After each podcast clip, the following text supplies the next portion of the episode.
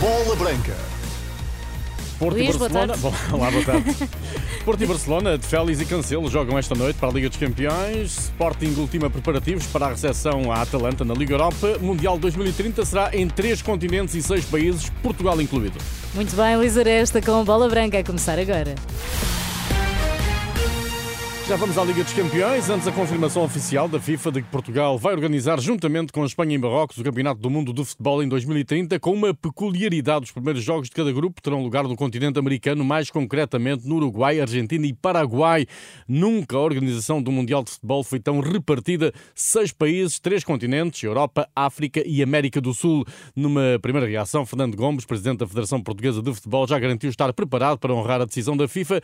Num comunicado conjunto, as três federações, Portugal, Marrocos e Espanha, asseguram que vão trabalhar para preparar o melhor dossiê de candidatura alguma vez apresentado e organizar um Mundial que honra a diversidade e celebre a história da competição com a paixão que une os três países pelo futebol. Para o comentador da Renascença, Ribeiro Cristóvão, a decisão da FIFA de repartir o Mundial de 2030 por três continentes e eh, seis países agrava o risco de Portugal acolher um número muito reduzido de jogos. Acentua claramente esse risco, porque o que se pensava era que Portugal pudesse vir a organizar apenas com a Espanha e com Marrocos. Agora, com a inclusão de Uruguai, Paraguai e Argentina, naturalmente que as coisas ficam mais complicadas quanto à participação portuguesa.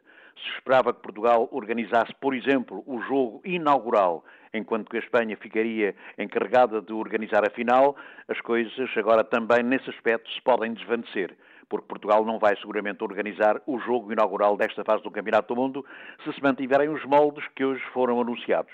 De qualquer modo, a participação portuguesa é honrosa, naturalmente mais exígua, porque provavelmente teremos também só dois estádios, o Estádio do Dragão e o Estádio da Luz, em Lisboa, muito embora o Estádio de Alvalade possa também vir a ser opção, uma vez que tem mais 40 mil espectadores, mas ainda assim eu penso que a organização do Campeonato do Mundo se irá limitar a escolher dois estádios em Portugal.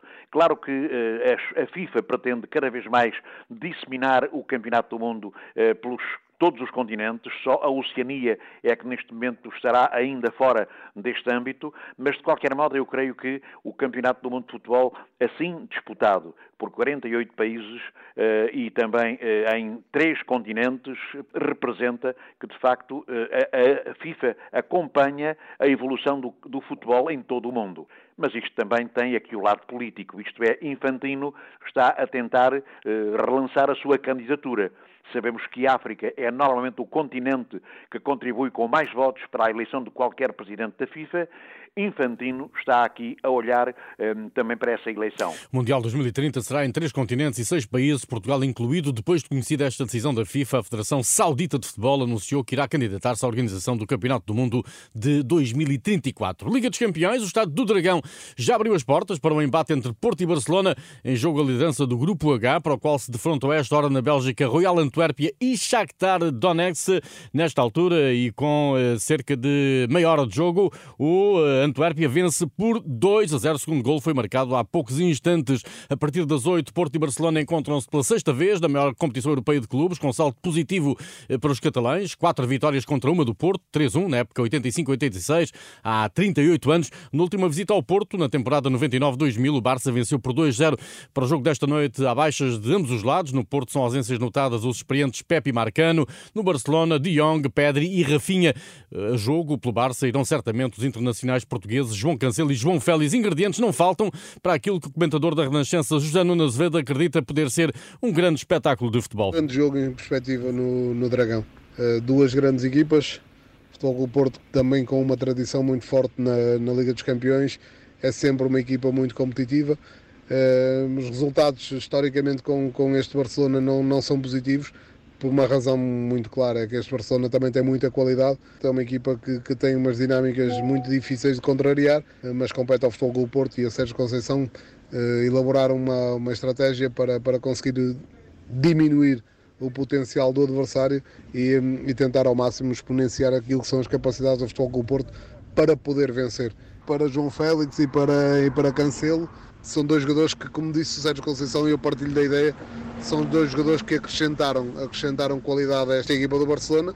Tem um talento inacreditável, quer um, quer outro, mas obviamente estando do outro lado, esperamos que, que o Futebol o Porto tenha a capacidade de os poder anular. O Porto Barcelona vai ter relato exclusivamente em rr.pt, comentários de José Nuno Azevedo, reportagem de Eduardo Soares da Silva, narração do Pedro Azevedo, emissão online abre às sete e meia. Na Liga Europa, o médio do Sporting, Morten Ullmann, acredita num bom jogo esta quinta-feira diante dos italianos da Atalanta, apesar das esperadas dificuldades. Uh, Está a correr bem, é claro que todos os jogadores precisam do tempo quando vão para um clube novo, um país novo, para aprender a nova cultura e conhecer o grupo.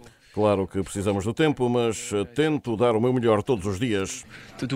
Morten Newman, bem adaptado ao Sporting, mete dinamarquês, Ruben Amorim, um jogador do Leões do Sporting, vão falar em conferência de imprensa às 7. Aí se perceberá se Coates e Santos Justo serão opções para o jogo com a Atalanta. Ambos treinaram hoje, contrariamente a Trincão, que falhou o treino na véspera da recepção aos italianos devido a problemas físicos. O Sporting Atalanta eh, para a Liga Europa é esta quinta-feira às 5h45 da tarde. Relato também em rr.pt. O Benfica, depois da segunda derrota em dois jogos na Liga dos Campeões, recentra atenções no campeonato. O último jogo dos encarnados antes da pausa de três semanas na Primeira Liga está marcado para sábado às oito e meia na Moreira, diante do Estoril. Seguem-se os jogos da seleção, a terceira eliminatória da Taça e a recepção à Real Sociedade para a Champions, dia 24, antes do jogo da jornada 8 na Luz, com o Casa Pia. em Guimarães, o novo treinador Álvaro Pacheco promete luta palmo a palmo para fazer valer aquilo que é o Vitória e eh, com que diz identificar-se plenamente. Aquilo que é o ADN, aquilo que é a identidade, aquilo que é o ser vitoriano, tem tudo a ver comigo. E é aquilo que nós queremos aqui criar. Uma equipa com uma identidade muito própria, uma equipa que os vitorianos, seus adeptos, se revejam, que se apaixonem e que tenham um orgulho muito grande naquilo que nós vamos construir dentro do campo, que sejam a extensão deles.